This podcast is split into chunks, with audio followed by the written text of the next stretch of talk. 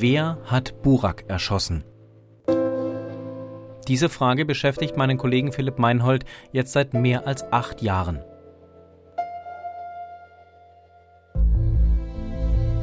2012 wurde der damals 22-jährige Neuköllner Burak Bektasch ermordet.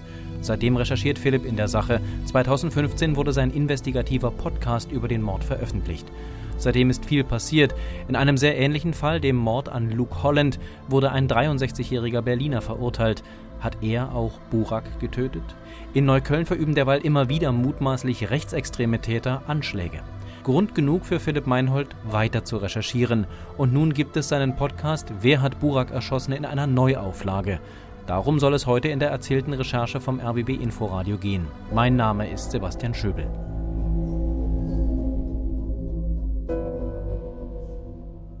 Philipp, der Fall Burak Bektasch beschäftigt dich jetzt schon seit vielen Jahren, wirklich sehr, sehr lange. 2012, ähm, im April 2012 ist der, der Mord passiert. Kannst du dich noch erinnern, wie überhaupt diese Nachricht äh, zu dir gekommen ist, wie du das erste Mal davon gehört hast? Also das erste Mal war tatsächlich direkt am Morgen nach der Tat. Um 1.15 Uhr nachts ist ja diese Tat geschehen. Und ich war damals diensthabender Chef vom Dienst äh, bei Fritz, der Jugendwelle vom RBB. Und wir haben direkt am Morgen nach der Tat da schon zu einer Reporterin geschaltet. Einfach weil das ähm, so eine besondere Tat war und erschreckende Tat war, ähm, gerade natürlich auch für ein Jugendradio. Fünf junge Menschen stehen auf der Straße, ja, und werden aus dem Nichts heraus angegriffen und auf sie geschossen. Und dann habe ich den Fall aber quasi für zweieinhalb Jahre wieder aus den Augen verloren, wie das so ist im journalistischen Alltag, bis er mir dann im Herbst 2014 wieder begegnet ist. Und ähm, da war ich dann überrascht, dass der immer noch nicht äh, geklärt ist und habe dann angefangen, mich intensiver damit zu beschäftigen. Jetzt muss man leider dazu sagen, in einer Großstadt wie Berlin ist so ein Fall, so dramatisch er in dem Augenblick klingt, dauerhafte Realität. Äh, es wird immer mal wieder jemand in Berlin angegriffen, Schusswaffen, Stichwaffen sind dann im Spiel. Was war anders an diesem Fall? Also äh, Schusswaffen sind zum einen schon mal eine Besonderheit, also das sagt auch die Polizei, das ist jetzt nicht das häufigste. Und in dem Fall war es dann eigentlich von Anfang an die gesellschaftspolitische Komponente, nämlich dass da ein halbes Jahr nach der Selbstenttarnung des NSU auf fünf junge Männer mit Migrationshintergrund geschossen wird und kein anderes Motiv äh, erkennbar ist als möglicherweise eben ein rassistisches Tatmotiv. Und ähm, das war dann das, wo ich auch gesagt habe, da würde ich so eine Podcast-Serie drüber machen. Ich hätte jetzt kein Interesse gehabt, eine reine True Crime-Geschichte zu erzählen. Ähm, das ist auch spannend, aber da würde ich mich fragen, warum? Und anhand dieses Falls, finde ich, kann man sehr viel miterzählen. Eben, wie funktioniert rechter Terror? Was macht das in einer migrantischen Community, so eine Tat, gerade unter äh, Jugendlichen?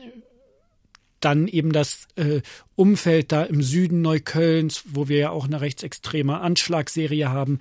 Und all das konnte man und kann man anhand dieses Falls mit erzählen, mit bedenken. Und das war das, warum ich mich dafür entschieden habe, eben, ja, mich damit intensiver zu beschäftigen. Du hast die Ähnlichkeit zur NSU-Mordserie angesprochen und wir hatten ja hier in Berlin auch tatsächlich eine Anschlagsserie von mutmaßlich rechtsextremen Tätern in Neukölln, also da, wo auch Burak Bektasch äh, erschossen wurde.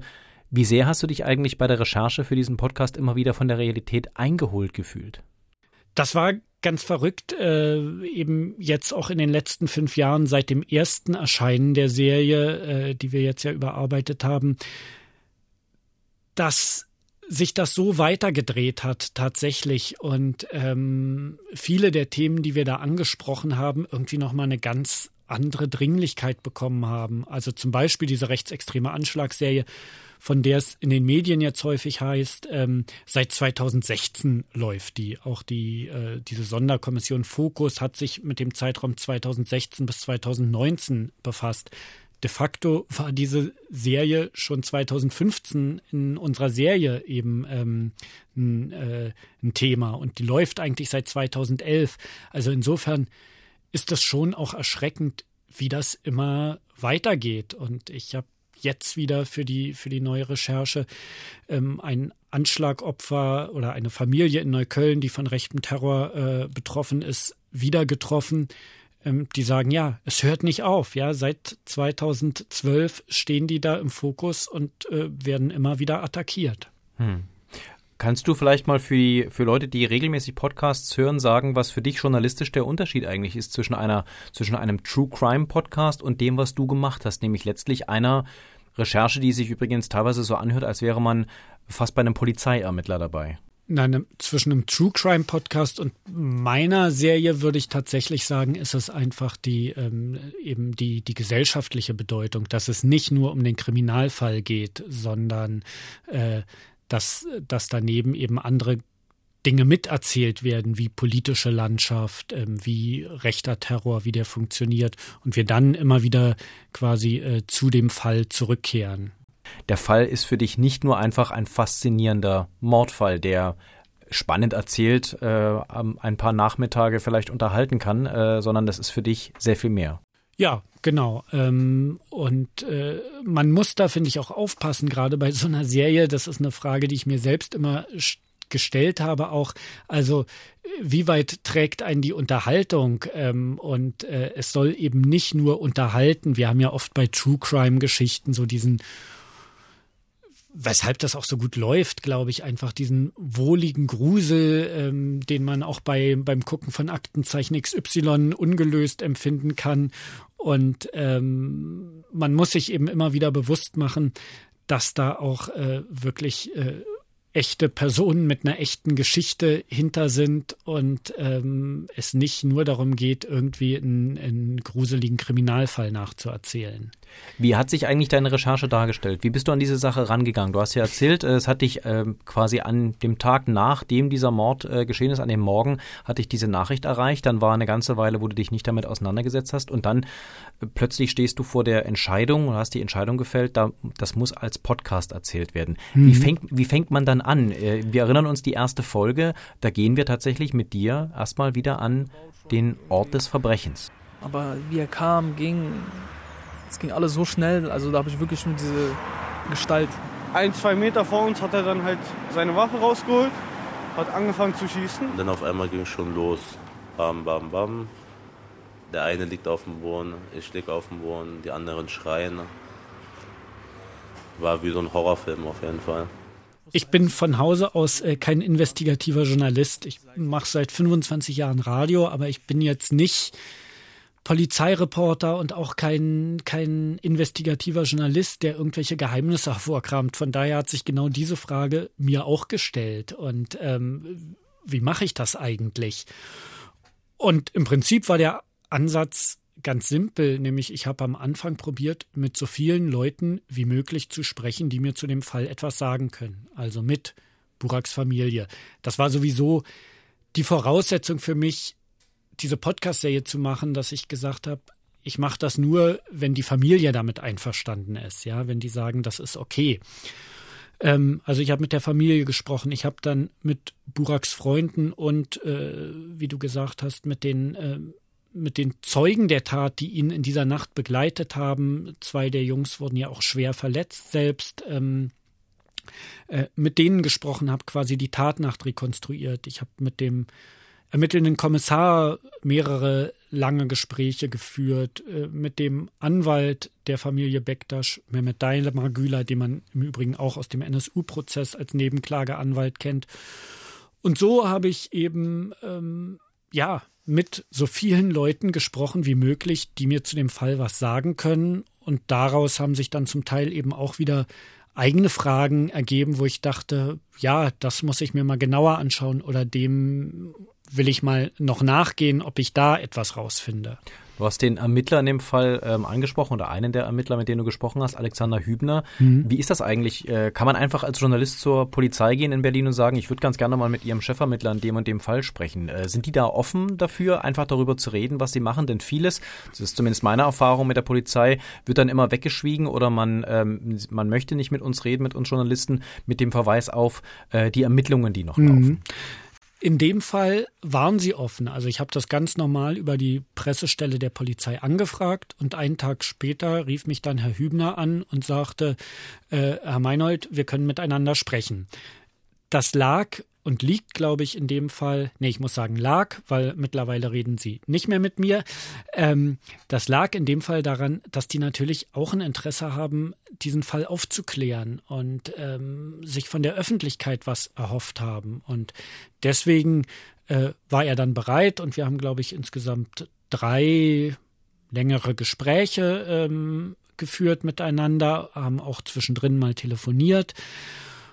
Und die Gespräche selbst waren dann manchmal so ein bisschen wie so ein Tauziehen, also dass ich was wissen wollte und eben aus ermittlungstaktischen Gründen mir dann nichts gesagt wurde und Herr Hübner dann sagte, dazu möchte ich keine Angaben machen. Also das waren so die Fragen, ähm, äh, was für Spuren gibt es, äh, natürlich, was für eine Waffe äh, ist es, mit der da geschossen wurde, weil das ist dann Täterwissen, das nochmal wichtig werden konnte. Aber grundsätzlich in dem Fall äh, waren sie bereit, mit mir zu reden. Aber du hast schon angedeutet, äh, inzwischen sind sie es nicht mehr. Ja, ähm, Herr Hübner ist jetzt seit einem halben Jahr auch nicht mehr mit dem Fall betraut, nach achteinhalb Jahren insgesamt.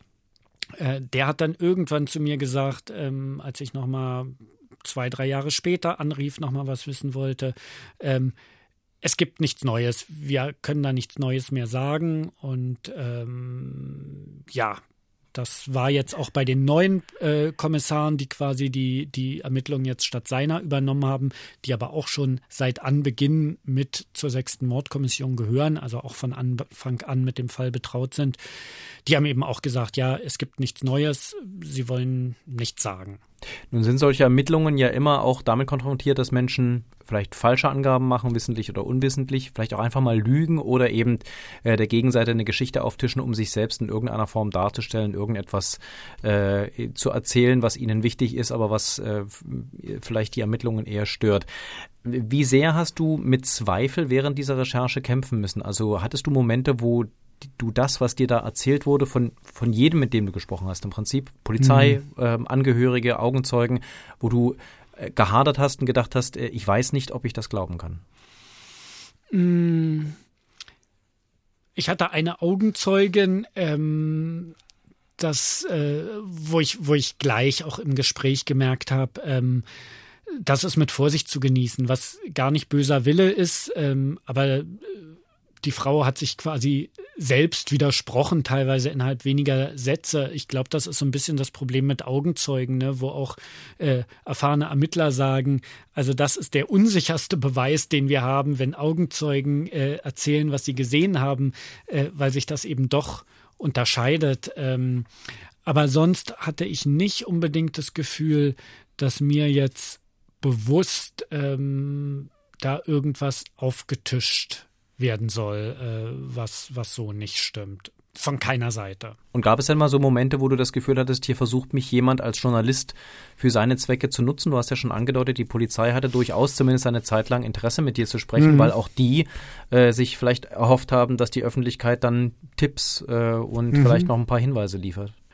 Nee, also dieses Gefühl, ausgenutzt zu werden, hatte ich auch nicht. Wie gesagt, die Gespräche mit dem Kommissar waren natürlich ähm, dann eben teilweise schon auch, wo ich gemerkt habe, dazu wollen sie nichts sagen. Da haben sie sicher auch gute Gründe für. Ich bin Journalist, ich will dann trotzdem was erfahren, ja. Also, dass das so ein bisschen so ein, so ein Tauziehen wird. Ähm, was bekommt man raus, was nicht.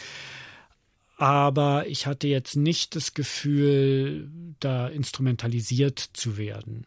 Hm. Die Familie erhofft sich natürlich auch durch dein Interesse als Journalist äh, daran, dass vielleicht Bewegung in die Ermittlungen kommt, äh, vielleicht auch ein Ergebnis irgendwie in dem Fall zutage gefördert wird. Hattest du manchmal das Gefühl, dass auch die Eltern von Burak, auch die Freunde von Burak, vielleicht manchmal auch zu große Hoffnungen hatten, was dich an, angeht? Also musstest du da auch dich selbst schützen, dass die nicht zu viel von dir erwartet haben?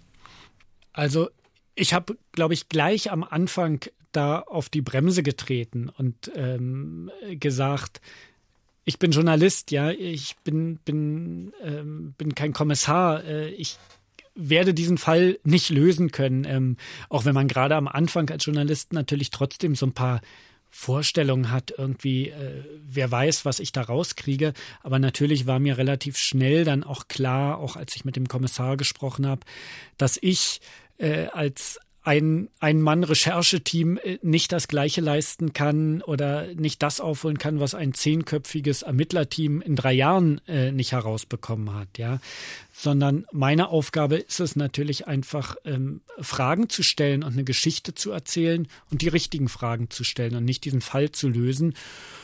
Und ich glaube, da war die Familie schon auch dankbar Natürlich auch, weil es dann eben um das Thema äh, mögliche rassistische Tatmotivation ging und auch relativ ausführlich in meinem Podcast ging, ähm, wo sie dann, glaube ich schon, also die Familie, aber auch ähm, teilweise äh, ja Aktivisten ähm, aus, aus dem politischen Spektrum, die sich da mit der Familie äh, drum kümmern und engagieren, ähm, dann schon auch ein Interesse hatten, wiederum, dass das Thema wird. Da muss man natürlich trotzdem äh, zu der Frage der Instrumentalisierung wiederum auch vorsichtig sein und einfach ähm, verschiedene Aspekte oder Seiten hören und äh, dann eben einerseits die Polizei fragen, wie habt ihr in Richtung eines rassistischen Tatmotivs äh, ermittelt, aber umgekehrt ähm, dann auch fragen, ja, was können sie überhaupt machen? Ähm, wie, wo sind da die Grenzen gesetzt? Wie, äh,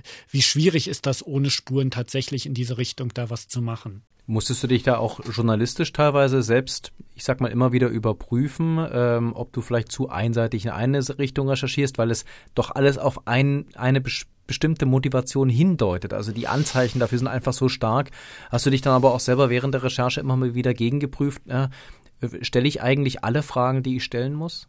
Ja, also klar, natürlich, das fragt man sich und das ist ja eigentlich, finde ich, auch das große Plus so einer Podcast-Serie die ja auch davon lebt, äh, dass man Teile seiner Recherche miterzählt und dass man authentisch von seinen eigenen Zweifeln und Recherchewegen erzählt, ähm, dass man all das auch mit zum Thema machen kann. Und äh, ich habe von verschiedenen Seiten ähm, Lob bekommen, aber auch Kritik bekommen. Ähm, und ich glaube, das gehört auch dazu, dass nicht alle mit allem zufrieden sind in so einer Serie. Und so muss das dann am Ende auch sein, glaube ich. Weil? Warum?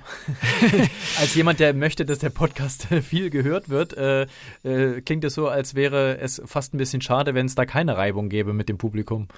Ähm, nee, also sage ich ja, es, es muss so sein. Also, ähm, dass dass vielleicht zum Beispiel äh, die Polizei dann mit bestimmten Kritikpunkten nicht einverstanden ist oder die Staatsanwaltschaft und sagt, ähm, das sehen wir aber anders. Aber umgekehrt dann eben auch äh, mir, äh, es gab zum Beispiel ähm, damals bei äh, Indie Media, äh, dieser ähm, äh, linken Website, gab es zu jeder Folge eine Kritik und äh, da wurde mir dann auch vorgeworfen, warum ich dieses oder jenes mache und äh, wie ich sowas behaupten kann. Also äh, deswegen glaube ich schon, natürlich gehört die Kritik dazu. Was hast du für die Neuauflage dieser Podcast-Serie zusätzlich jetzt herausgefunden? Was ist neu?